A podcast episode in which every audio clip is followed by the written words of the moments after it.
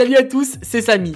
Avant de commencer cet épisode, j'ai le plaisir de vous annoncer que vous pourrez nous retrouver en chair et en os au rendez-vous de la location saisonnière le 31 mai prochain au Doc de Paris. Alors c'est vraiment l'événement incontournable pour tous ceux qui font de la location courte durée. J'y suis allé l'année dernière et j'étais agréablement surpris de l'organisation et de la valeur ajoutée de ce salon.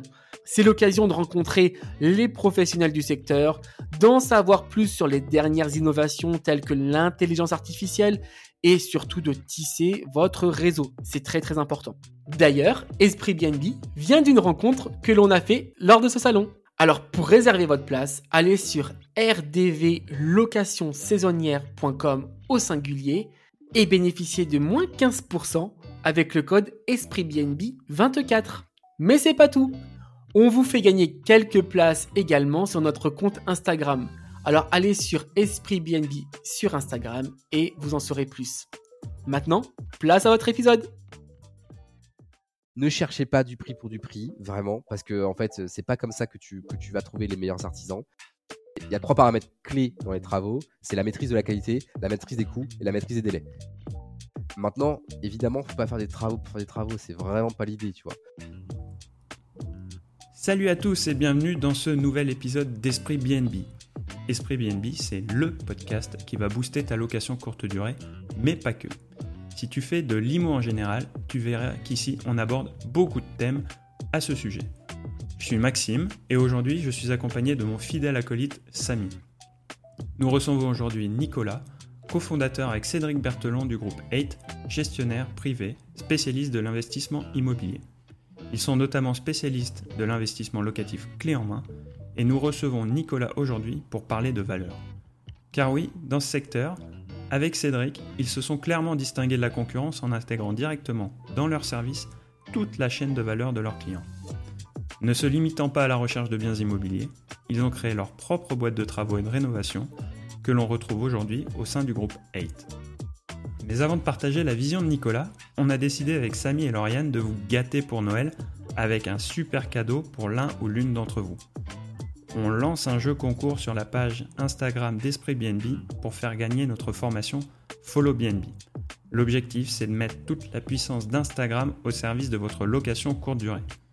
L'occasion pour vous d'apprendre les techniques les plus efficaces pour gagner en visibilité et ainsi maximiser vos réservations en direct. Pour en savoir plus sur notre formation, rendez-vous directement sur le site followbnb.fr. Pour participer à notre concours, rendez-vous sur la page Instagram d'Esprit BNB et laissez-nous le message Joyeux Noël pour tenter de gagner votre formation. Attention, vous n'avez que jusqu'au 19 décembre pour participer. Bonne chance à tous. Et on passe directement à l'interview du jour. Salut Nicolas. Salut Maxime, salut Samy. Salut, quelle belle intro. Quelle belle intro. Alors, euh, Nicolas, bonjour. Pour nos invités qui ne te connaissent pas encore, pourrais-tu nous parler un petit peu de ton activité, euh, nous dire ce que c'est que le groupe 8 et qu'est-ce que ça intègre? Yes. Avec grand plaisir. Euh, du coup, 8, c'est un gestionnaire privé qui est spécialisé dans tout ce qui est lié à l'investissement locatif. En l'occurrence, on fait que de l'ancien, on fait pas de proposition immobilière. Euh, et en fait, 8 intègre un certain nombre de métiers d'expertise. Donc il y a plusieurs entreprises dans ce, groupe-là, euh, notamment une entreprise de, travaux, de, rénovation intérieure, euh, qui est un gros morceau de notre activité. Quand on fait de l'investissement locatif dans l'ancien, c'est une brique essentielle pour maîtriser notre métier. On a aussi une boîte de transactions, une boîte de gestion locative et une boîte d'architecture intérieure pour mener tous nos projets à bien. Ça, c'est de l'entreprise, là. Ouais, c'est euh, assez costaud. Euh, il y a euh, du coup 4 ou 5 boîtes dans, dans ce groupe-là. Et en fait, la particularité de, de, ce groupe, c'est que les boîtes sont inter... Interconnectées. Je cherche, c'est... Elles sont liées entre elles en fait. Interconnectées, merci. elles sont complètement interconnectées. C'est-à-dire que, par exemple, je prends 8 Rénovation, notre boîte de travaux elle ne réalise que des opérations de rénovation intérieure pour les projets de nos investisseurs. On ne va pas chercher d'autres projets à l'extérieur, etc. Donc en fait, elles sont complètement interconnectées et c'est ça qui rend le job intéressant, c'est qu'on a des expertises à disposition pour nos clients et uniquement pour nos clients investisseurs. Ok, ça marche. Et hum, pour, que les, pour que les auditeurs te connaissent un peu plus, du coup, j'aimerais bien que tu, me, que tu nous partages ta vision entrepreneuriale déjà et, hum, et ton parcours aussi. aussi. Voilà, qui, qui tu es, toi, Nicolas yes. alors ma vision de l'entrepreneuriat déjà, c'est qu'il y a différentes différentes typologies d'entrepreneurs. Hein, euh, on parle beaucoup des solopreneurs, des infopreneurs euh, et des plus grosses boîtes. En l'occurrence, euh, je me mets dans la case grosse boîte. J'ai envie de créer un truc qui soit le plus gros possible, qui ait le plus d'impact possible. donc, c'est aussi d'autres enjeux, d'autres problématiques que le, soloprenariat ou l'infoprenariat. Peut-être que vous avez peut-être un peu plus, vous, dans, le podcast.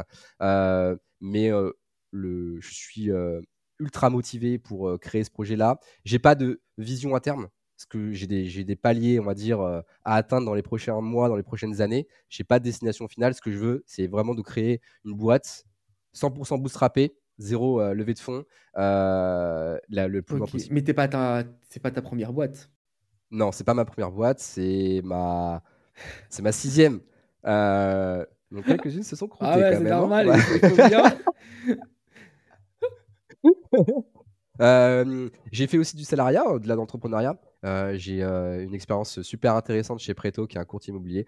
j'ai beaucoup surfé dans l'écosystème de la PropTech et de l'immobilier de manière générale. Mais c'est vrai que je suis, je suis d'un ADN entrepreneur. Je suis passionné par ça. Aujourd'hui, l'entrepreneuriat, je, je, ne verrais pas faire autre chose.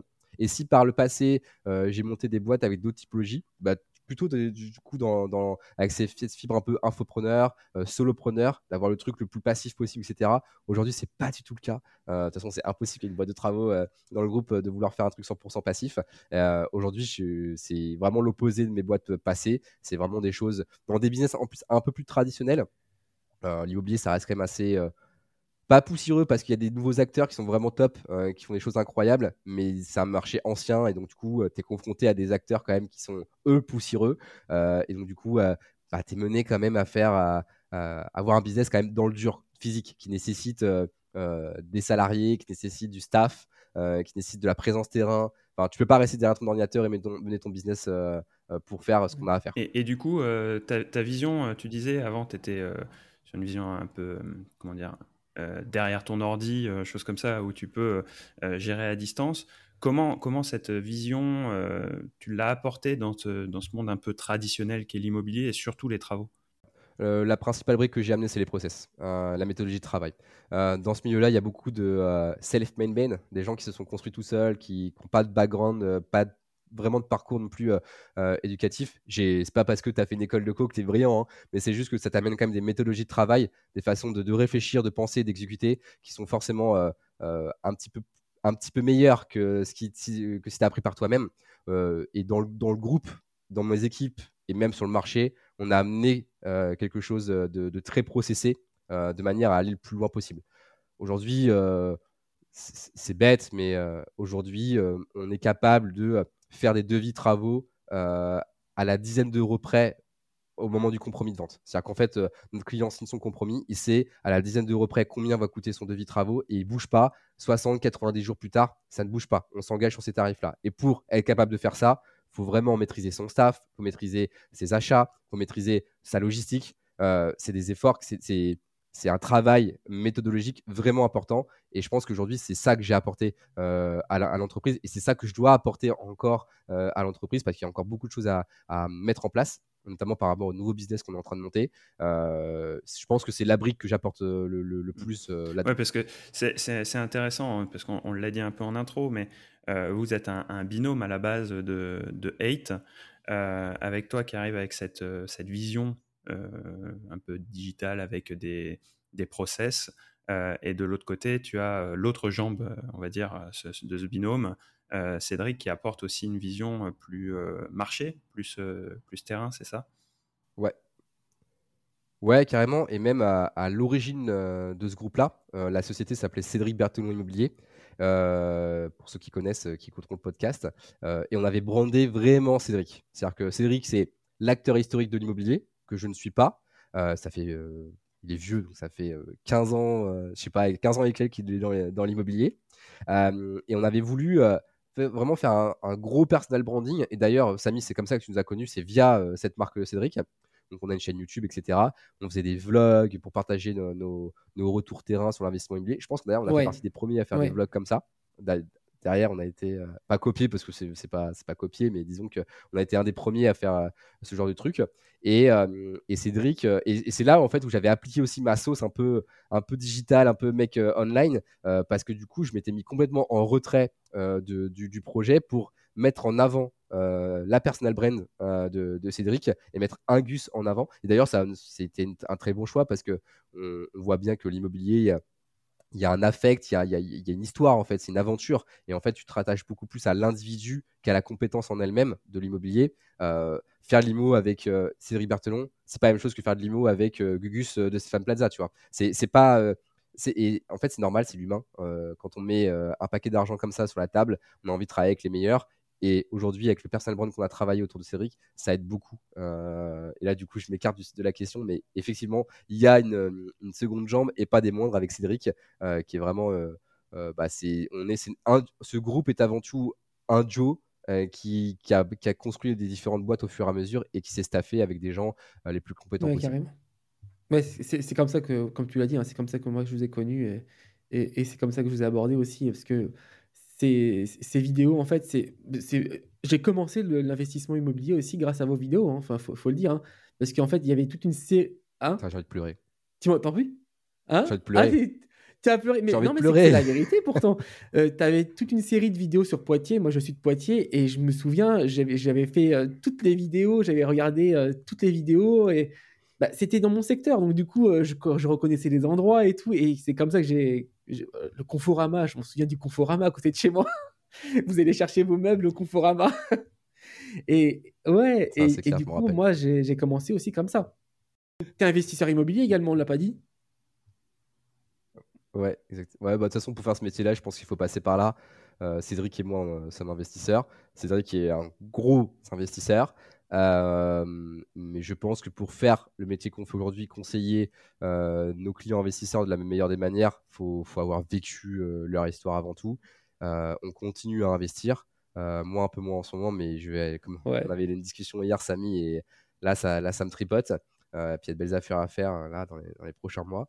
Donc euh, non, non, c'est hyper important qu'on comprenne leur métier. Et ça, c'est un peu le problème aussi de nos concurrents. C'est qu'il y a beaucoup de, de boîtes concurrentes à nous qu'on surfait sur... parce que c'est devenu l'investissement locatif clé en main, pour dire clairement le, marché sur lequel on est, a eu il y a une bulle hein, post-Covid. Et peu d'entre eux étaient de vrais investisseurs, donc avec un vrai background des besoins euh, de, ce, de, ce, de nos clients, des, clients. Quoi. Donc, euh, non, ça, on a ce gros avantage-là de savoir ce qu'ils vivent, de connaître leurs inquiétudes, leurs stress et les accompagner au mieux euh, pour que ça se passe bah, de la meilleure des manières. Top, top, top. petite question, question travaux maintenant. moi, je voudrais savoir pourquoi tu as décidé, enfin, pourquoi vous avez décidé en fait d'intégrer la partie travaux dans, dans 8 parce que c'est vrai que c'est pas c'est pas commun en fait. les, acteurs du clé en main, par exemple, font, font déléguer la totalité des travaux et, et, voilà, ils n'ont plus aucun lien. donc toi, c'est vraiment pas ta, vision. tu as, créé une, boîte de travaux, tu as passé pas mal de certifications en plus hein, pour pouvoir la, la, la, la, mettre en place.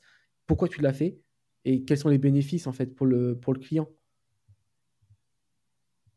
Bon, déjà, la brique travaux, elle est indispensable quand tu fais ce business-là. Que ça soit, qu'elle soit sous-traitée, pas sous-traitée, ce que tu veux, hein, euh, elle est indispensable parce que sinon, euh, tu peux pas proposer un service complet à tes clients avec de la valeur. Euh, étant donné qu'aujourd'hui, par rapport à la niche fiscale, les travaux sont indispensables. aujourd'hui, la majeure partie de nos clients font ce qu'on appelle du LMNP. On va pas revenir sur ce sujet-là aujourd'hui. si vous voulez, on pourra revenir, mais, mais mais disons qu'on fait de la location meublée non professionnelle ou professionnelle. Euh, et donc, il y a une notion de travaux euh, qui est importante dans le montage euh, fiscal. Et donc, du coup, les travaux sont une brique essentielle de, de, ces projets-là. maintenant, les travaux, pour tous ceux qui s'y sont confrontés de près ou de loin, savent à quel point c'est compliqué. C'est vraiment très compliqué. Tu t'adresses à des populations assez peu qualifiés, qui sont artisans par choix ou par défaut. Euh, tu as de tout là-dedans. C'est vraiment, c'est un peu le trou noir, hein, on va pas se mentir. Hein.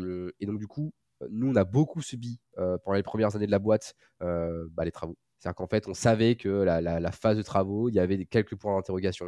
on a eu des abandons de chantier, on a eu des mecs qui s'engageaient puis qui partaient, qui avaient des retards pas possibles. Et tous ceux qui ont fait les travaux savent de quoi je parle. Ça fait partie des travaux. Mais nous, on avait besoin de contrôler notre chaîne de valeur. Et on en a parlé un petit peu en amont, on avait besoin de process. on ne pouvait pas scaler une boîte, en tout cas accélérer fortement une boîte sans maîtriser cette, cette chaîne de valeur-là, cette partie de la chaîne de valeur en tout cas. Et donc, du coup, euh, il y il y a trois paramètres clés dans les travaux. C'est la maîtrise de la qualité, la maîtrise des coûts et la maîtrise des délais. Si tu maîtrises pas ces trois paramètres-là, tu peux pas monter un business qui, scale euh, réellement euh, dans l'investissement locatif, clairement. C'est mon opinion. elle est peut-être pas partagée par tous mes confrères là-dedans. Et je le vois parce qu'il y a très peu de boîtes qui ont fait ce choix d'internaliser les travaux. et c'est pas, c'est pas, ça veut pas dire qu'il n'y a pas de problème. Hein. mais en tout cas, on, peut temporiser, on peut être le coussin de confort pour nos clients, se dire moi j'ai pas de stress, je sais que c'est Cédric et Nicolas et son staff qui gèrent, c'est eux qui prennent le stress, c'est eux qui prennent les coups de pression si nécessaire, mais moi j'investis, je leur fais confiance et bah moi j'adore cette philosophie là, c'est que si, si, les gens viennent nous voir et c'est pas pour rien qu'on ait autant de recommandations, aujourd'hui on ne vit que de la recommandation parce que faute de temps, faute d'énergie, on n'est pas très fort en ce moment sur euh, euh, l'acquisition de, nouveaux clients et de contenus. On va refaire ça. Oui, ça arrive. Euh, mais mais, mais c'est parce qu'en fait, aujourd'hui, les, clients se sentent en confort avec nous. Ils se disent Nicolas et Cédric, ils m'ont prévenu qu'il y aurait de toute façon des problèmes avec les travaux. C'est un mec qui te dit T'inquiète, je gère les travaux, il n'y aura aucun souci. C'est soit un menteur, soit un naïf. Mais mais c'est pas possible parce qu'il y, a forcément des, surprises qui sont plus ou moins grosses en fonction de l'ampleur du projet aussi. Ça fait partie du jeu. Mais nous, notre boulot, bah, c'est de minimiser ce, risque-là et en tout cas de faire en sorte que le client soit tranquille, qu'il se dise c'est bon, c'est géré, euh, je leur fais confiance et, et à vrai dire, ils nous payent pour ça. Donc, euh, donc euh, voilà, nous, la, raison principale, c'est de maîtriser ces trois facteurs clés de succès des travaux maîtrise de la qualité, maîtrise des coûts, maîtrise des délais. pour maîtriser euh, ces délais, ces coûts, il faut avoir un staff existant. C'est-à-dire qu'en fait, il ne faut pas aller à la pêche euh, à chaque fois des prestats, des sous-traitants, sous-traitants, etc. Il faut savoir ce que tu as, faut savoir, euh, faut avoir savoir, enfin, pardon, faut avoir du staff à disposition pour pouvoir planifier les ressources et se dire, bah voilà, on va pouvoir démarrer à telle date et finir à telle date. Voilà. Et la maîtrise de la qualité, ça c'est le, paramètre que je pense que tu peux le plus facilement gérer en sous-traitance. pour autant, avoir des artisans qualifiés, extrêmement compétents, c'est très agréable. Euh, un très bon plombier, ça change la vie. Un très bon électricien, ça change la vie. Un très bon peintre, ça change la vie. Et on voit vraiment la différence. Pour avoir essuyé euh, quelques peintres, j'ai pu voir ce que c'était de la bonne peinture. Voilà. Pour donner un exemple de, de tuile qui, peut qui, vous est arrivé là en travaux et que un particulier euh, n'aurait pas pu gérer comme vous, euh, en as un. Moi, moi j'ai en tête la verrière qui était en hauteur là, sur l'appartement un peu triangle. Ça, c'est un, boulot énorme que vous avez découvert. Vous l'avez géré. Un particulier, il aurait clairement galéré. Ouais, il aurait. En fait, et c'est là aussi, c'est intéressant ce que ta question là, euh, ta remarque, pardon. Parce qu'en fait, quand on a découvert qu'il y avait une. En gros, il y avait trois niveaux de, plafond, dont une verrière là-haut. Et les verrières, c'est pas la verrière qu'on met aujourd'hui. Hein. C'était de l'acier, c'était du costaud, quoi. Ça datait des années 60. Euh, et en fait, quand tu sous-traites ça à des prestats, mais c'est fini. Tu vas te prendre une majoration de tes travaux euh, de quelques milliers d'euros et ça peut faire une grosse différence à la fin sur la rentabilité du bien. Tu crées de l'insatisfaction, tu crées de la déception. Et en fait, d'avoir un staff existant salarié, bah oui, euh, ça va prendre plus de temps de, démolir ça. Mais vu qu'on a un, staff de salariés, on va pouvoir minorer euh, l'impact que ça va avoir en termes financiers. Et ça, c'est super important. C'est super important. Et au final, ça s'est géré. ça s'est géré. Hein. Franchement, ça n'a pas posé plus de problèmes que ça. Et des surprises comme ça, bah, typiquement, on disait, voilà, ça c'est une surprise qu'il faut avoir la capacité de gérer, qui peut créer beaucoup de stress euh, quand tu gères, tu gères toi-même tes travaux, parce que du coup, tu connais pas, tu sais pas ce qu'il y a là-dessous, enfin là, au-dessus, ça pose pas mal de questions. Et si tu sais pas comment gérer, ça peut vraiment générer beaucoup de stress derrière. En gros, c'est grâce à l'intégration euh, de tes équipes, vraiment le, travail intégré et même le, le salariat, qui t'a permis en fait d'absorber la plus-value pour ton client. Ouais, exactement. Parce qu'en fait, on a vu qu'on a pas mal de paramètres qui permettent de, maîtriser nos coûts, euh, les achats. Tu vois, par exemple, si, euh, si on découvre une grosse tuile, tu vois, vraiment un truc euh, qui, est très impactant sur le montant final des travaux, eh ben, on va en parler au client. On va lui dire voilà la grosse tuile qu'on a découverte, c'est pas de bol, c'est la vie. maintenant, on a plusieurs paramètres qui vont permettre de lisser les frais que ça va engendrer pour pas que ça impacte trop ta rentabilité. Typiquement, bah en fait, vu qu'on maîtrise nos achats, c'est nous qui achetons tous les meubles, la décoration, le carrelage, etc. Bah par moment, on va pouvoir faire des choix qui vont baisser un petit peu les coûts de matière et pouvoir rééquilibrer un petit peu le bilan à la fin. Et ça, c'est ça, c'est pas possible si tu, tu, fais que la sous-traitance. C'est impossible. Tu vas subir le truc en fait. Une fois que tu as fait tes choix, tu as fait tes achats, bah, bah désolé, hein, mais c'est fini. Donc ça, c'est très Et, et du coup, comment tu as fait pour, euh, pour euh, construire cet, cet écosystème, euh, t'entourer des, des, bonnes personnes, que ce soit en interne, mais aussi en externe, puisque tu, tu, tu fais aussi appel à des prestats ailleurs Comment tu as, voilà, comment as construit, comment tu as, as, fait comprendre aussi ton, ton, ton système qualité finalement, puisque les indépendants n'ont pas ce, ce, même référentiel. comment tu leur as fait intégrer tout ça? Bah déjà, on n'est pas arrivé. Il y a encore du chemin Il y a encore du travail. je pense qu'il y a encore du chemin, ouais. Il y a encore du chemin, mais ça, c'est normal. Et on sera je pense qu'on sera jamais arrivé parce que notre niveau d'exigence ne fait qu'augmenter. Et moi, avec la prise aussi d'expérience, parce que euh, ce qu'on ne dit pas, c'est que j'ai pris le sujet un peu à bras le corps. Hein. La boîte de travaux, c'est. Euh, mon associé Cédric, c'est vraiment limo et c'est son focus. Et quand je me suis mis dans, cette branche travaux-là, j'ai vraiment pris le, focus euh, travaux. Mon exigence a aussi monté au fur et à mesure. Euh, j'avais pas le même niveau d'exigence sur de la plomberie euh, au début de la boîte que j'ai aujourd'hui. Maintenant, je sais exactement ce que je veux pour la plomberie de mes appartes. Euh, et donc, ça, a beaucoup évolué par rapport à ça. Mais pour répondre à ta question, ça s'est fait sur le long terme. Je pense qu'aujourd'hui, on est sur des métiers où il y a des temps un petit peu obligatoires. Déjà, il faut faire ses preuves. Euh, sur le marché. On est sur des marchés locaux. Euh, nous, on est spécialiste de marché. On n'est pas spécialiste de tous les marchés en France. On est sur deux villes, Poitiers et Le Mans. Mais aujourd'hui, on est spécialiste de ces marchés. On les maîtrise parfaitement à tous les niveaux, que ce soit IMO, que ce soit côté travaux, que ce soit gestion. On connaît très bien euh, ces marchés-là. On est spécialiste de nos marchés. Et ce qui fait que on est connu là-bas. On est reconnu. on est une marque qui est respectée sur le terrain. si pour revenir à l'immobilier, au début, on était vu comme de la concurrence. les agents immobiliers ne comprenaient pas notre métier.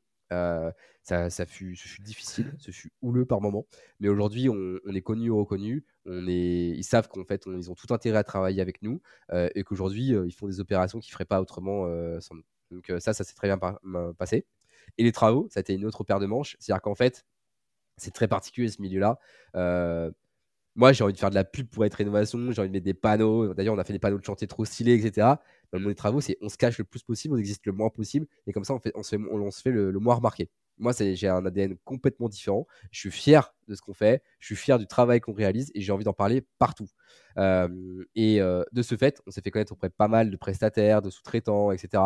on a pu comme ça euh, trouver des petites pépites à recruter en salariés, et puis aussi trouver d'autres prestataires de qualité. Et comme ça, aujourd'hui, bah, on a créé notre écosystème de prestataires, salariés, de sous-traitants, etc., qui est aujourd'hui à un niveau plus que satisfaisant. Euh, en tout cas, quand je vois ce qui se fait ailleurs, je, je, confirme, c'est vraiment de la belle qualité ce que vous faites. Et d'ailleurs, on mettra le, lien, le lien pour aller voir le book, euh, le book avec les appartements. On le mettra en description de, l'épisode, mais c'est vraiment des, des, c'est de la bonne qualité. Et d'ailleurs, ça me fait penser à une autre question. Euh, pour toi, qu'est-ce qui fait de bons travaux? Oui, parce que euh, peut-être pour compléter la pour compléter la question de Samy, euh, tu disais que euh, avec l'expérience, tu t'es rendu compte de de ce que c'est un bon peintre, un bon plombier, tu vois. on a dans les auditeurs, on a des gens qui débutent aussi. Et comment, quel, quel, conseil tu pourrais donner pour arriver à identifier peut-être un, un, un, bon partenaire sur un projet d'investissement? Dans, dans l'éventualité où il passe pas par vous, quoi, tu vois. Alors déjà, j'ai une fausse croyance à vous partager j'ai une fausse croyance à vous partager, les gars. Euh, euh, souvent, euh, les, investisseurs un peu débutants choisissent des prestataires, non pas sur la recommandation, etc., parce qu'ils n'ont pas de réseau, suffisant, mais sur la qualité des devis. Je ne parle pas du montant, je ne parle pas du prix, mais je parle de la qualité du devis. Et en fait, les gars, c'est juste une fausse croyance, mais absolue. C'est-à-dire qu'il faut plutôt penser le contraire. Si le gars a le temps de te faire des beaux devis trop stylés, moi, ça m'inquiète. C'est-à-dire qu'il a, il a rien d'autre à faire. Euh, généralement, les boîtes, les boîtes de travaux, c'est euh, c'est l'auto-entreprise ou c'est des toutes petites boîtes. Il y a, enfin, je parle pas des grosses boîtes de BTP, hein, je parle pas des boîtes de grosses œuvres. Je parle vraiment des boîtes de travaux généraux ou des boîtes spécialistes. Les gars sont à la fois les patrons et les exécutants. S'ils ont le temps de te faire un devis trop stylé, moi, ça m'inquiète. Et euh, un devis ultra détaillé, ça m'inquiète encore plus. Je me dis, putain, c'est pas possible. Il a passé 4 heures à faire ce devis. Qu'est-ce qu'il fait d'autre ailleurs quoi Il n'a pas de clients en fait, c'est pas possible. Donc ça, c'est déjà une fausse croyance. Ne jugez pas la qualité du travail de l'artisan sur la qualité de son devis. Euh, et pour preuve, là, j'ai un prestataire avec lequel on travaille. Euh, son devis, et franchement, mais je ne le connaîtrais pas, je ne le prendrais pas. Il est horrible son devis. Il, le gars ne sait même pas, je me moque, hein, désolé, Le gars ne sait même pas enlever le quadrillage Excel. Donc en fait, il fait une capture écran de son devis Excel. Il a toutes les cellules, tu sais. T'as ABCD, tu t'as 1, 2, 3. Je dis, j'ai dit, chérie, sérieux, au moins enlève le quadrillage de, ton, de ton Excel. D'autant plus que, soit en passant, tu n'es pas censé faire des devis sur Excel quand, Excel quand tu fais des, travaux. Enfin bref, je passe les détails si c'était que ça le problème. Euh, bref, c'est, ne jugez pas la, qualité euh, des, travaux, des, artisans sur la qualité des devis. Ça, c'est la première chose. Et la deuxième chose, c'est la recommandation. Euh, faites ce travail de sourcing. Ne cherchez pas du prix pour du prix, vraiment, parce que en fait, c'est pas comme ça que tu, que tu vas trouver les meilleurs artisans. Euh, c'est pas parce que tu vas avoir le prix le plus bas euh, qu'il faut s'en satisfaire. Bien au contraire, je pense qu'aujourd'hui, il y a un vrai travail d'analyse sur le choix de tes artisans et ça passe par la recommandation. Il y a très peu d'artisans qui font ce travail de collecte d'avis clients. Déjà, rien que ça, c'est un gros filtre à faire. les artisans qui font ce travail de collecte d'avis, de témoignages, c'est un gage de confiance assez important. Évidemment, faut faire le tri, hein, il y a les bons avis, les faux avis, etc. On connaît l'histoire, mais déjà, c'est, un peu, c'est une première manière de voir les choses. D'autant plus qu'il y a une deuxième manière de trier les artisans, c'est ceux qui travaillent avec les agences. Par exemple, vous avez acheté un bien, vous avez été en contact avec l'agence qui, a géré euh, la transaction de votre, votre bien immobilier. Ces gens-là travaillent avec des artisans. Et s'ils sont contents, ça veut dire qu'ils sont contents dans la durée, parce qu'en fait, le problème des boîtes de travaux aujourd'hui, c'est d'être, de maintenir la qualité des travaux réalisés et, les délais dans le temps. C'est ça, ils n'y mmh. arrivent pas. Hein. Il y a beaucoup de boîtes qui, qui, se plantent euh, sur ce sujet-là. Et ben, souvent, les agences sont quand même des contacts privilégiés parce que les agences de gestion locative, notamment, euh, ont besoin d'artisans pour euh, de, de, la main-d'œuvre, pour des, de, la maintenance, des petites réparations, voire de la réno complète. Donc, ça, c'est un bon point de contact, c'est un bon point de référence. À mon avis, Déjà, pour faire un gros filtre dans les artisans, c'est là-dessus. Ensuite, pour juger de la qualité du travail, parce que bon, euh, je sais pas, moi au début, euh, quand j'ai visité un premier appart, euh, je voyais pas trop la différence entre ce qui était du bon travail, du mauvais travail.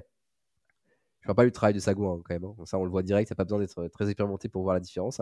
Mais aujourd'hui, en fait, c'est assez simple. un truc bête, mais le plancher par exemple. Il y a une manière de, le poser le plancher par rapport à l'orientation des fenêtres. Bah ça, au premier coup d'œil, vous voyez si l'artisan s'est posé les bonnes questions. Ça, c'est une manière de, déjà de voir un petit peu euh, si le gars, euh, au-delà d'exécuter, s'est posé de dire je vais poser dans quel sens cette dalle PVC Est-ce et euh, ça c'est un premier critère par exemple qui se voit très facilement. Ensuite il y a la peinture. Honnêtement c'est pas compliqué. Passez, passez la main sur le mur. Vous voyez si ça vous reste dans la main, si c'est fragile, etc. Bah, parce que soit il a voulu gagner du temps, il a fait qu'une couche ou ce genre de choses, il n'a pas mis d'enduit. Euh, ça se voit assez facilement, une belle peinture. On le sent au toucher, on le voit même au regard, euh, ça se voit assez facilement. Et pareil sur les peintures de finition. Vous savez, aujourd'hui, il y a une grosse tendance à mettre des aplats de couleurs, des formes, etc. Samy, euh, tu, vois de quoi je parle. bah ça, voyez comment ça a été fait. le, S'il y, a un rond, bah, voyez la jonction du rond avec le, fond blanc et le fond de couleur. Ça se voit très bien. Et ça, ça montre la qualité du peintre, l'attention qu'il a portée à son travail. Il y a plein d'autres, euh, euh, plein d'autres choses que je pourrais vous dire, mais euh, mmh, mmh. je pense que c'est l'expérience qui fait aussi. Non, mais pour rebondir avec, ce que tu dis, je suis complètement d'accord hein, avec tout ce que tu dis. là, je suis en travaux en ce moment. Bon, tu as vu le chantier hier. les devis de mon artisan, c'est, quatre lignes, quoi. ça fait peur. ça, fait, ça fait peur. Parce qu'il y a, y a bah quand même tout un appartement à refaire. sur quatre lignes, je fais. Mais du coup, c'est pas détaillé et tout. Ouais, mais tu me fais confiance, t'inquiète. Je Oui, mais du coup, moi, il faut que je sache quand même ce qui est inclus, ce qui est pas inclus. Donc, on en discute. Mais son devis, c'est vrai que ça fait peur. Mais par contre, derrière, je sais que, ben, ben ça va être du super travail. Et puis, euh, ouais. Et c'est la recommandation. En fait, il est tout. Ça, c'est ça, c'est d'ailleurs, je, je, rebondis parce que ton gars, tu vois, il est tout seul mmh. et c'est lui qui fait tout. Il est mmh. patron et exécutant à la fois. Lui, moi, ma vision entrepreneuriale, c'est qu'il va être très limité euh, très vite par rapport à son business, mais lui, il n'a pas vocation à embaucher, etc. Par contre, son boulot, c'est de juste avoir la satisfaction de son client. C'est de dire faire le meilleur travail possible. Et tu as vu, hier, quand j'ai vu la plomberie, ça m'a sauté aux yeux. J'ai fait, OK, ça, c'est du travail de qualité. J'ai vu son élec, c'est ça. J'ai vu son placo qui était bien posé, ferrage qui était bien posé. Euh, ça, c'est des choses, aujourd'hui, moi, ça me saute aux yeux. Alors, quand tu es débutant, tu vois pas ça. Euh, mais pour autant, euh, le fait que le gars soit tout seul, qu'il soit autant entrepreneur, ça permet, ça gage à la fois de prix et qualité. Parce que généralement, un mec qui est tout seul va être moins cher qu'une boîte de, de bâtiment euh, générale, parce que bah, les boîtes de bâtiments généraux, ils, bah ont des charges, etc. Donc c'est forcément plus cher. Euh, et le fait que, soit, le, que le mec soit à la fois le patron, l'exécutant, il a ne vit que de la recommandation de ses clients. Il a tout intérêt à faire du bon travail s'il veut continuer à travailler avec ses clients. Bah, merci pour les, pour les conseils. On, avait une question qui, va aussi dans, le sens de la précédente. C'est est-ce que tu vois une différence dans les travaux? Je ne te parle pas dans l'aménagement final avec la déco, les meubles, mais dans la gestion des travaux, une différence entre de la location que tu ferais traditionnelle, classique, de longue durée, et de la location courte durée. Est-ce que quand tu prévois un projet avec un client sur euh, l'un ou l'autre, euh, la gestion des travaux est différente? Alors déjà, il y a une première question à se poser. Et, Samy, on a eu euh, cette question hier. c'est que location courte durée, ça veut tout et rien dire. c'est un sujet qui est très large et qu'il faut aborder les choses de manière professionnelle. C'est-à-dire qu'est-ce que si tu fais la location courte durée, est-ce que tu as des notions de PMR que tu veux intégrer euh, dans, ton, dans ton projet? Si oui, bah oui, les travaux, ça va être lourdement impacté parce que des toilettes, euh, euh, des toilettes adaptées aux handicapés, ce genre de choses, c'est pas la même chose que faire un toilette basique. ça va nécessiter aussi l'intervention d'un bureau d'études. Donc oui, ça impacte lourdement les travaux. Maintenant, toutes les LCD, tous les appartements en location courte durée ne sont pas adaptés aux situations de handicap des personnes. Donc si tu enlèves cette partie-là, j'ai tendance à penser que non, euh, il n'y a pas besoin d'une grosse différence. Maintenant, euh, il y a location courte durée, courte durée. C'est-à-dire que tu peux t'orienter vers la moyenne durée, c'est-à-dire la location à la semaine, au mois, où il y a moins de passages. Par contre, si tu fais du truc un peu bourrin à la nuitée, où tu vas avoir beaucoup de passages différents, bah forcément l'usure de, tes appartements va s'accélérer par rapport à un mec qui est là en permanence euh, et qui va faire attention, certainement plus attention au bien. Et à mon avis, si tu te orientes sur ce, genre de business, tu as tout intérêt à privilégier des matériaux un petit peu plus solides, euh, parfois peut-être au détriment euh, de l'aspect design, mais sinon tu vas faire constamment de la maintenance, etc.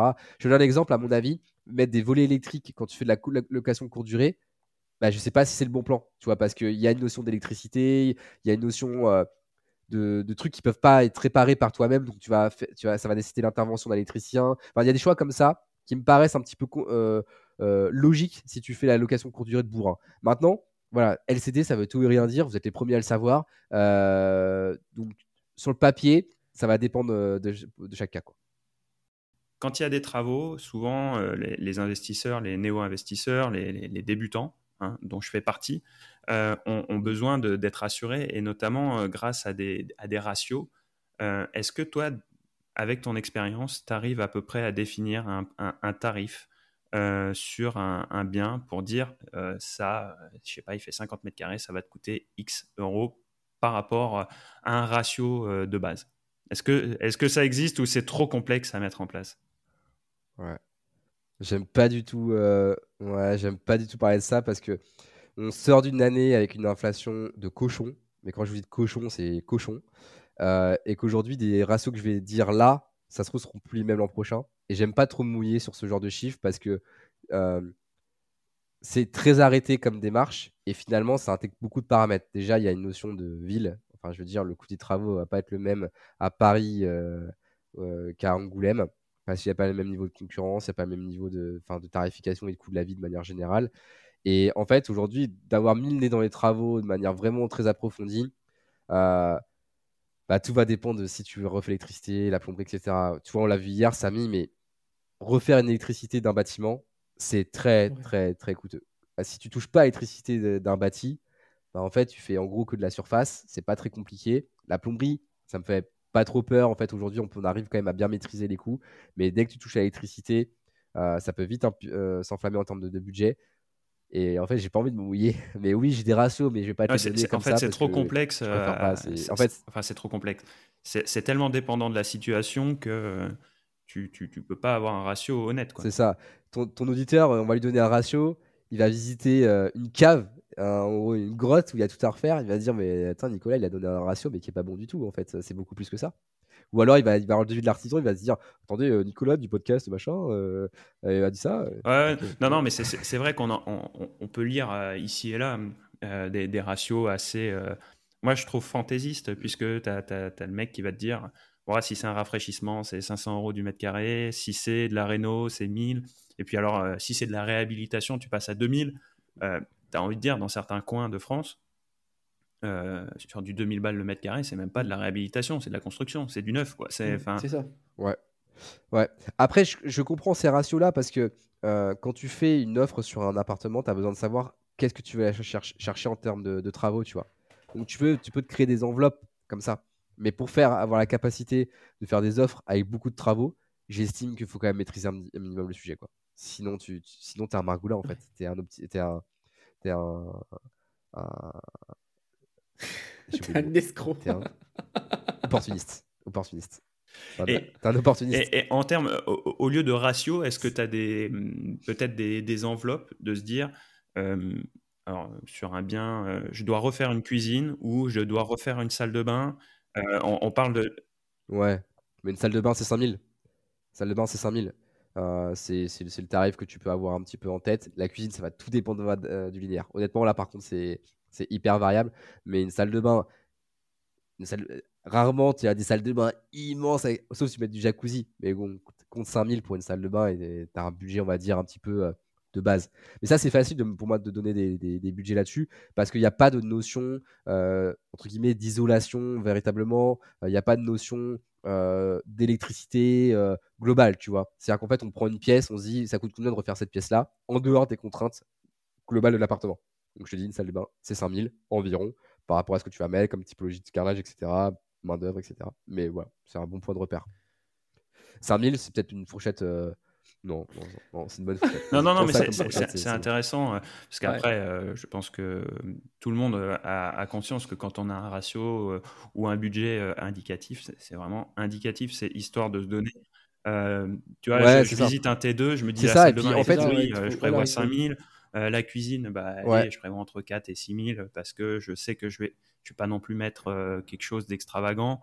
Euh, et ça me permet en fait de dire, bon, ce bien-là par rapport au prix auquel il est proposé, euh, si je veux le faire rentrer dans mon enveloppe globale, il va falloir que je négocie euh, telle remise.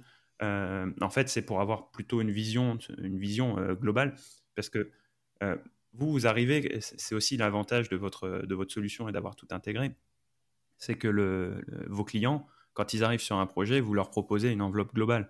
Quand tu vas tout seul sur un projet, bah, tu es au doigt mouillé. Hein, euh, et les gens, pour, euh, pour, pour se lancer, euh, ont besoin aussi d'avoir bah, des éléments rassurants, de se dire ça, ça prend telle enveloppe, et, et, après, au doigt mouillé, mais toujours en prévoyant, je sais pas moi, 20, 30% peut-être d'aléas, de, de, parce que finalement, ton enveloppe, elle n'est pas si précise que ça. Quoi. Ouais, et encore plus en ces périodes, en fait. C'est...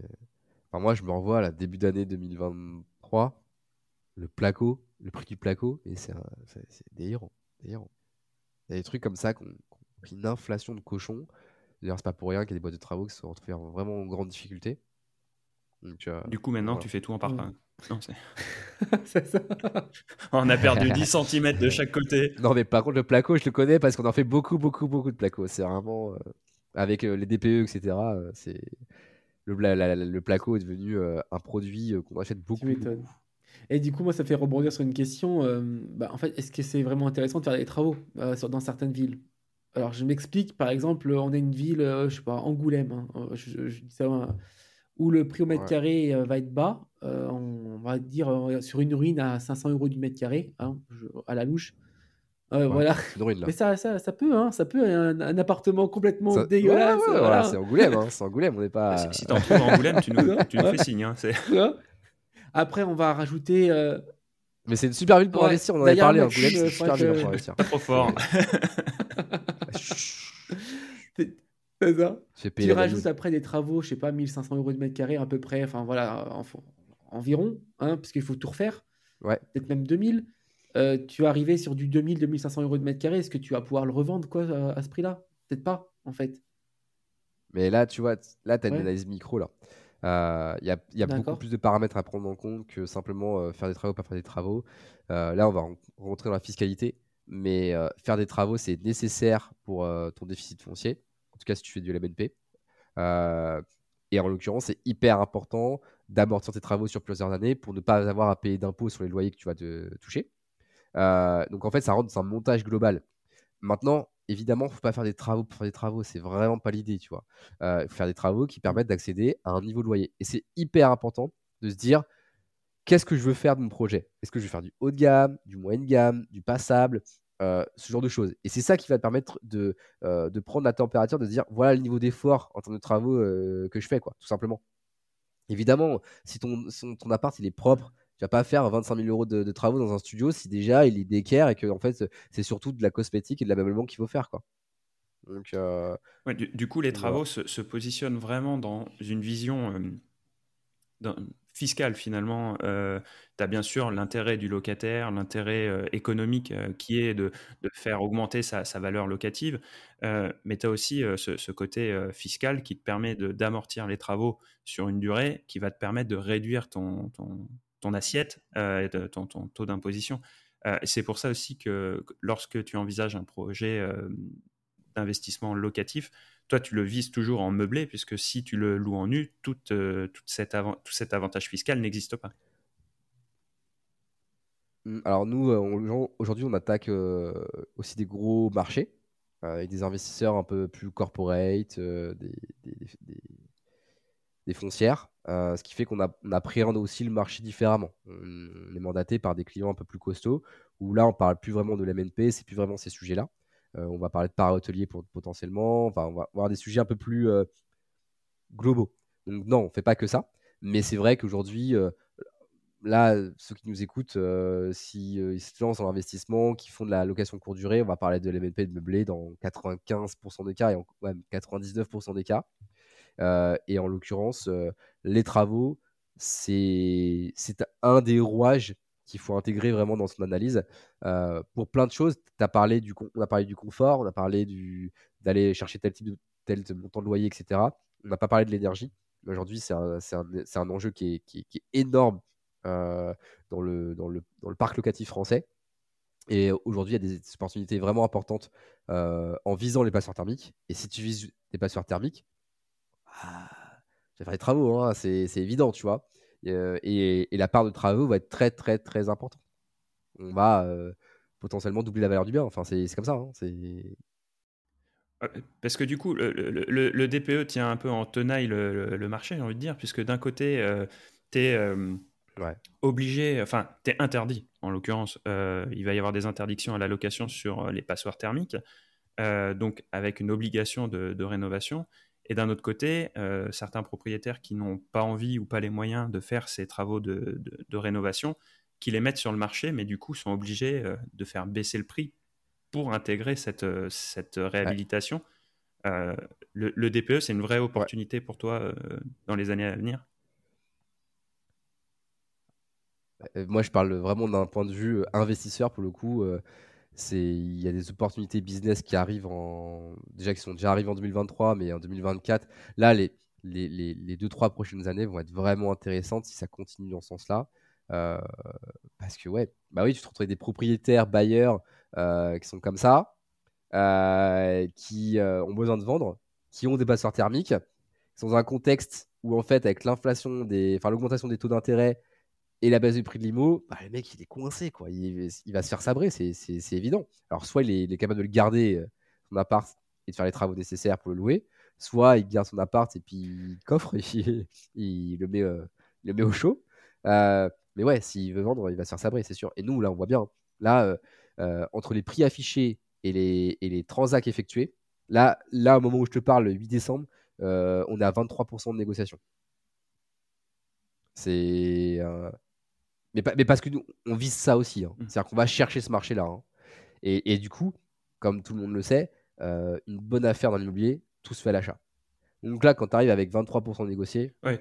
Après, vous, vous pouvez. Euh, c'est aussi l'avantage d'avoir la boîte de, de Renault euh, derrière, d'avoir Eight Rénovation oui. en support. C'est-à-dire que quand tu vas aller attaquer une passoire thermique, tu sais déjà derrière que tu as la compétence pour lui faire gagner un, deux échelons sur, sur, sur le DPE et euh, rendre cet investissement intéressant. Euh, parce que je, me place du point de vue du débutant que je suis. Tu te dis, OK, une passoire thermique, c'est un super enjeu, ça peut être un coût immobilier incroyable.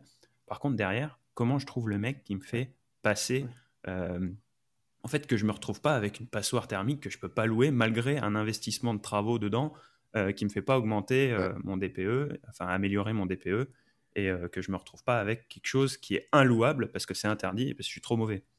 Bah, d'ailleurs, j'ai une, bonne, bonne pour compléter ce que tu dis, Maxime. je connais une personne qui a acheté, oui, une c'est du F. acheté du F. elle a fait des travaux, mais elle n'a pas été conseillée pour l'isolation, par exemple. Donc, elle a mis de l'isolation, mais pas assez puissante. Et puis, il y avait des trucs qu'il fallait isoler. Et ben, en fait, elle a refait un DPE. En fait, le DPE n'avait pas bougé. Et par contre, l'appartement est neuf. Donc là, maintenant, ben. Ouais. Ah bah on est sur un marché de margoulin. Hein. Donc en fait, euh, tu vas avoir le vendeur de fenêtres qui va arriver, qui va dire ouais, achetez ces fenêtres, ça sent bien, ça va passer une lettre. Non, ça marche pas comme ça. Mais là aussi, euh, le gros gros avantage de notre service, c'est qu'on prend des risques avec nos clients, euh, dans le sens où nous, dès le compromis de vente, même, même avant, on peut le faire aussi, quand l'offre est acceptée et qu'on a les, accords préalables des parties, on va faire un DPE projeté. Donc en fait, on sait exactement ce qu'on doit faire pour améliorer telle lettre, telle, telle lettre, etc. Et ça, bah, déjà, c'est un coût. Euh, mais surtout, c'est un risque parce qu'en fait, il y a toute la notion de financement derrière. Potentiellement, ça passe pas. Mais en tout cas, on prend ce risque-là, on l'accepte en disant on est dans la même aventure, euh, cher client investisseur, on, on fait le DPE projeté. Et comme ça, tu sais exactement ce qu'on va faire euh, comme travaux liés à la rénovation énergétique est-ce des, pour aller gagner des lettres. Vous vous occupez également des, aides à récupérer les aides ou c'est ouais. ouais, ouais. Ouais, ouais. Alors, tu sais, les aides aujourd'hui, elles sont très, très orientées résidence principale. Euh, maintenant, il... voilà, je ne vais, pas rentrer les détails, mais euh, il y, a, y, a, des choses à faire. Mais oui, on les accompagne. Mais aujourd'hui, euh, c'est pas un focus. C'est-à-dire qu'en fait, aujourd'hui, le gros du marché de l'aide et de la subvention, ça reste la résidence principale. C'est un marché sur lequel nous, comme je disais, on ne se frotte pas du tout. Il y a des acteurs qui sont horribles, qui sont spécialisés là-dedans. L'isolation par les combles, je pense que vous voyez des pubs à la télé tous les jours. ça, c'est horrible. Mais ça, c'est eux, c'est eux qui vont réellement bénéficier des subventions, etc. Euh, D'accord. Mais oui, on accompagne nos clients sur ce sujet-là. Maintenant, c'est aujourd'hui, c'est pas aussi euh, important euh, que de la résidence pour la résidence principale. Et par contre, il y a un enjeu qui est assez important pour le coup là, c'est que quand un investisseur fait appel à une boîte de, rénovation énergétique labellisée RGE, donc Calibat ou Eco Artisan, euh, et ben ça va impacter son déficit foncier. Donc là, je, rentre dans, la technique, mais ça va augmenter le déficit foncier. Euh, il y a en fait aujourd'hui, il y a des, une, aide euh, pour les investisseurs, les pousser un peu à faire de la rénovation énergétique autour de leur parcelle thermique. Et donc ça passe par une augmentation de leur déficit foncier et donc un prolongement de, tous les bénéfices que peut avoir le LMP. Moi, ça, me fait penser un petit peu, je vais faire un parallèle par rapport à, des placements, en fait, finalement, euh, ce, que, ce que vous proposez Parce que j'ai l'impression, tu vois, que, euh, en gros, euh, lorsque tu investis dans une passoire thermique seule et que tu portes le risque seul avec les travaux, bah, tu peux avoir des, taux de rentabilité énormes. et en passant par vous, tu conserves des taux de rentabilité projetés qui sont intéressants, mais tu fais porter le risque à, c'est vous qui portez le risque, hein, qui, qui, par votre accompagnement, et du coup, tu, as, c'est vraiment le bon compromis entre ne rien faire, enfin ne rien faire, partir sur quelque chose de safe et euh, d'être tout seul. Et donc, du coup, tu arrives à naviguer entre les deux, euh, prendre une part de risque, mais en étant accompagné pour bénéficier quand même d'une rentabilité qui est supérieure à ce que tu pourrais faire sur quelque chose de safe. Ouais. C'est complètement ça. Euh, et on fait bénéficier d'opportunités d'investissement des investisseurs qui n'auraient pas accès à ce marché-là. Clairement, c'est pas possible. Là, euh, j'ai un, un primo-investisseur euh, euh, qui, va, qui, va, qui va investir là. Aujourd'hui, là, on, a l'offre qui doit être préparée. Le bien en question, tu le vois, il fait flipper. Franchement, il fait flipper. C'est une grotte. c'est il y a zéro isolant. C'est cata, quoi. Et c'est vendu par un organisme social. c'est du off de chez off. Tu vois, ça, tu verras, ça jamais, tu verras jamais ça sur le bon coin. Hein. Ça n'arrivera jamais. Hein. Et ça, à la fois, nos clients n'auront pas accès à ce marché-là parce que c'est vendu depuis belle lurette euh, quand ça arrive sur le, bon coin. Et de deux, c'est comment tu appréhendes les travaux d'un truc pareil. Alors que c'est un T2, hein, le machin. C'est un T2. C'est pas, pas un gros projet. Euh, pour autant, euh, appréhender les travaux quand tu vois la gueule du bien, tu sais pas par où commencer. Et donc aujourd'hui, lui, il est confort parce qu'il sait qu'en fait, on va l'accompagner. On sait grosso modo les grandes étapes qu'on va, par lesquelles il va passer euh, pour euh, la réalisation de son opportunité. elle va être belle. Ça va être un joli investissement euh, avec des jolis chiffres. Et en fait, si tu prends le truc de base, il n'y aurait pas accès, il n'y aurait pas su comment faire les travaux. Et c'est nous qui mettons en fait en forme tout ça. Et c'est ça qui est intéressant. C'est franchement, c'est ça qui rend ouais, c'est vraiment, euh, en fait, c'est vraiment.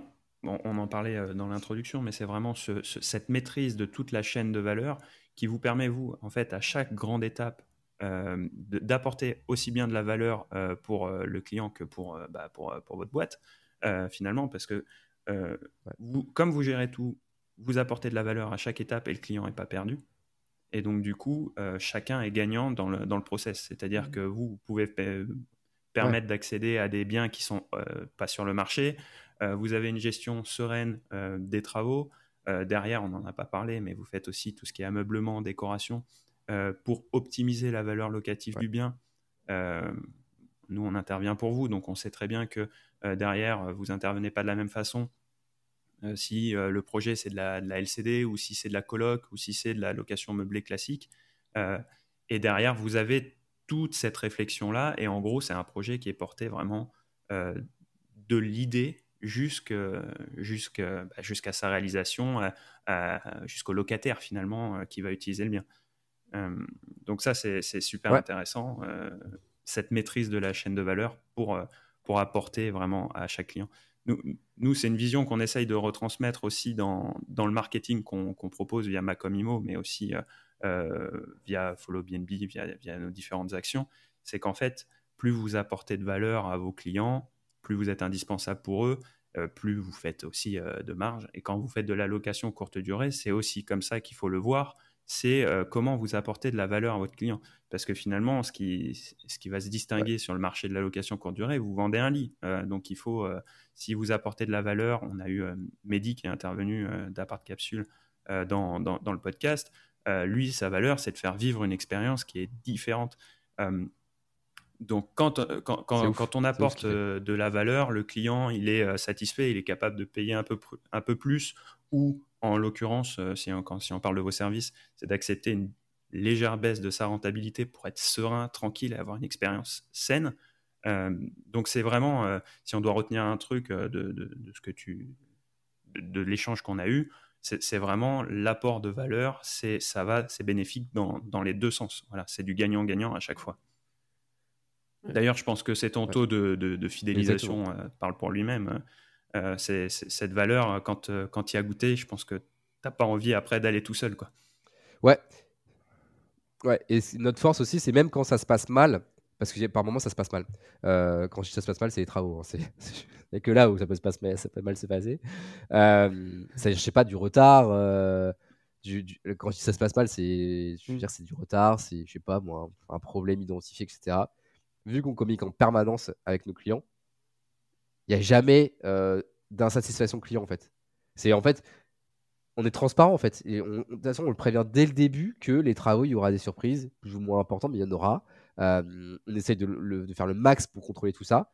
Et je sais pas, par exemple, les, plus gros problèmes qu'on puisse avoir aujourd'hui, nous en tout cas, quand on communique aux clients, c'est des retards. C'est des retards travaux, c'est ça. Et ça, c'est partie du jeu.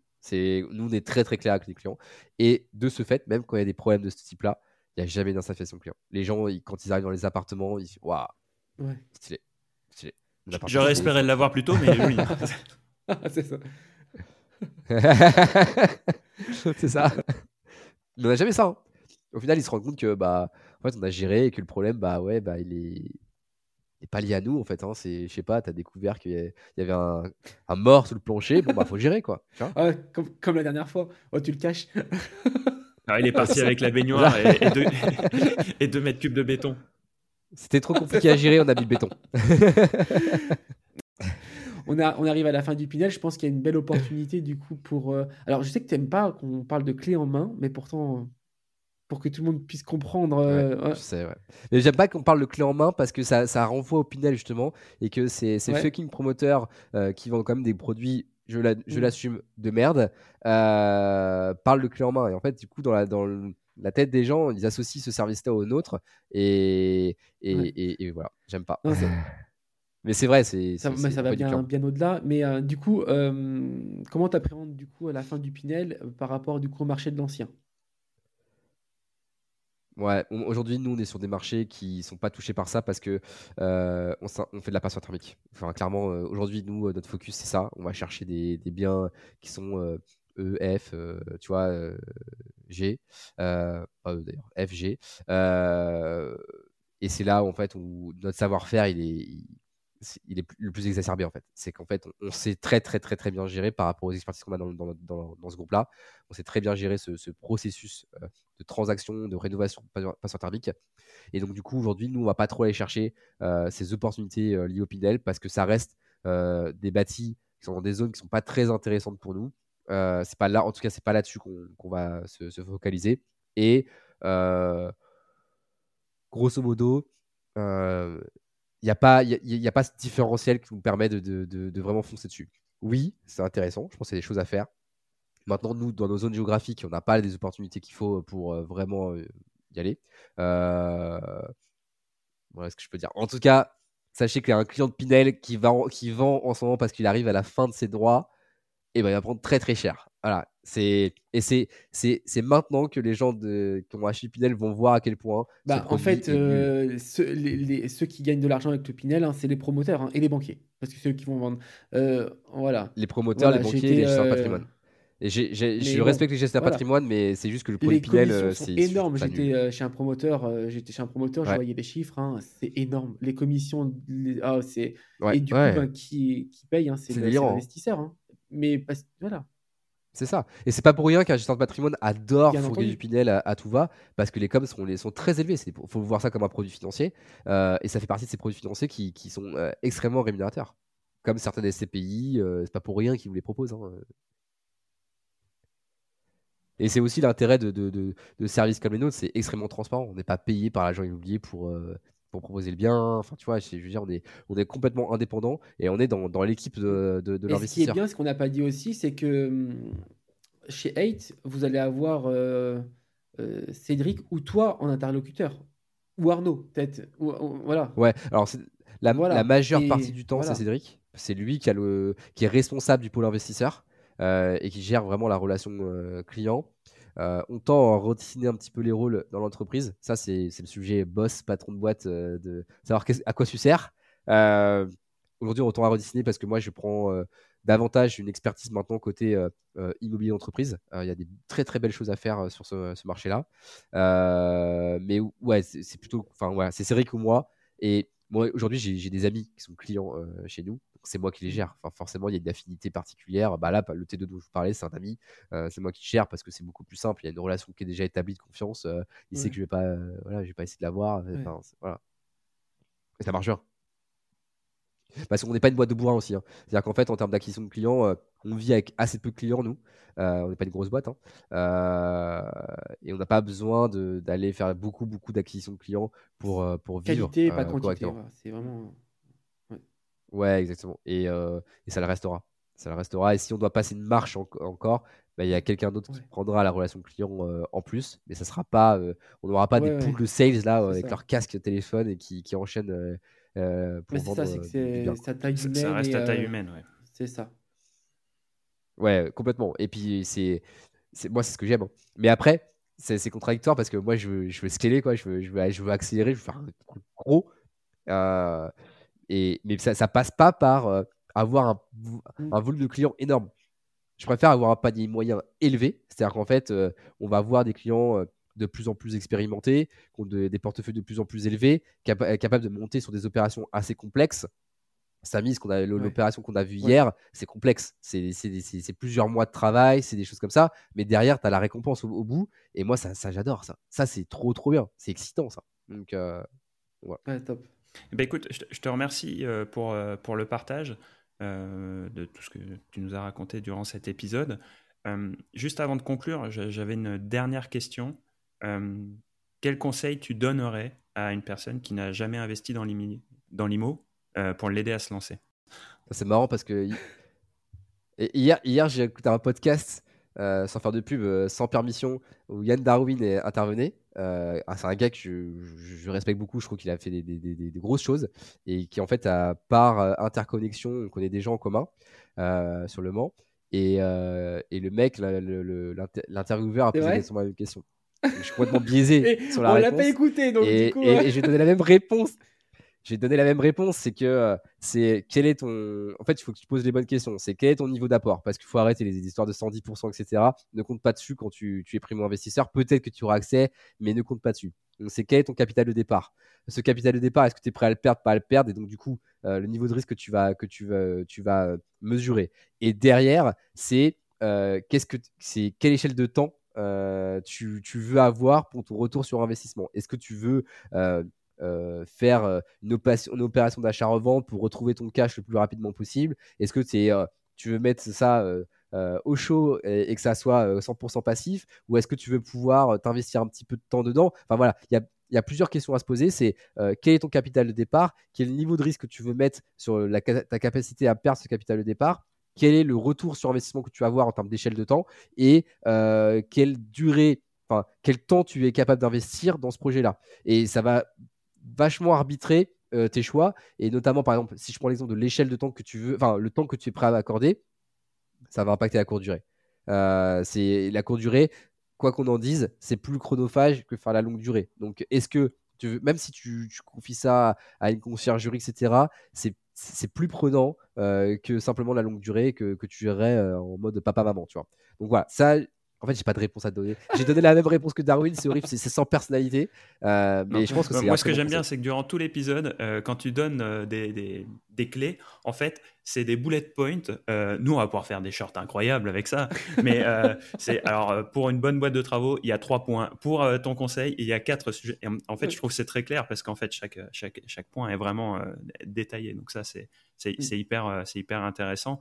Euh, même si le conseil est généraliste, moi je trouve qu'il est euh, très, très intéressant. Moi qui suis euh, justement dans ce projet pour me lancer, qui suis néo, vraiment nouveau, un bébé dans, dans, dans, ce sujet-là, je, je, suis une éponge et si on a des auditeurs qui, qui sont dans, dans ce, dans ce cas-là aussi, je pense que dans cet épisode, ils vont trouver pas mal de clés pour justement pouvoir après mieux appréhender leur projet et peut-être avoir plus de, de facilité à se lancer. Donc euh, bah, vraiment merci Nicolas pour, euh, pour ce moment de partage. Euh, on pourra retrouver toutes les informations sur vos services, notamment dans la description de l'épisode. on vous mettra à la fois le, lien vers le site de, de 8 pour tout ce qui est investissement clé en main et un lien vers les réalisations qui, a été qui ont été faites par par euh, Cédric Berthelon et donc euh, Nicolas.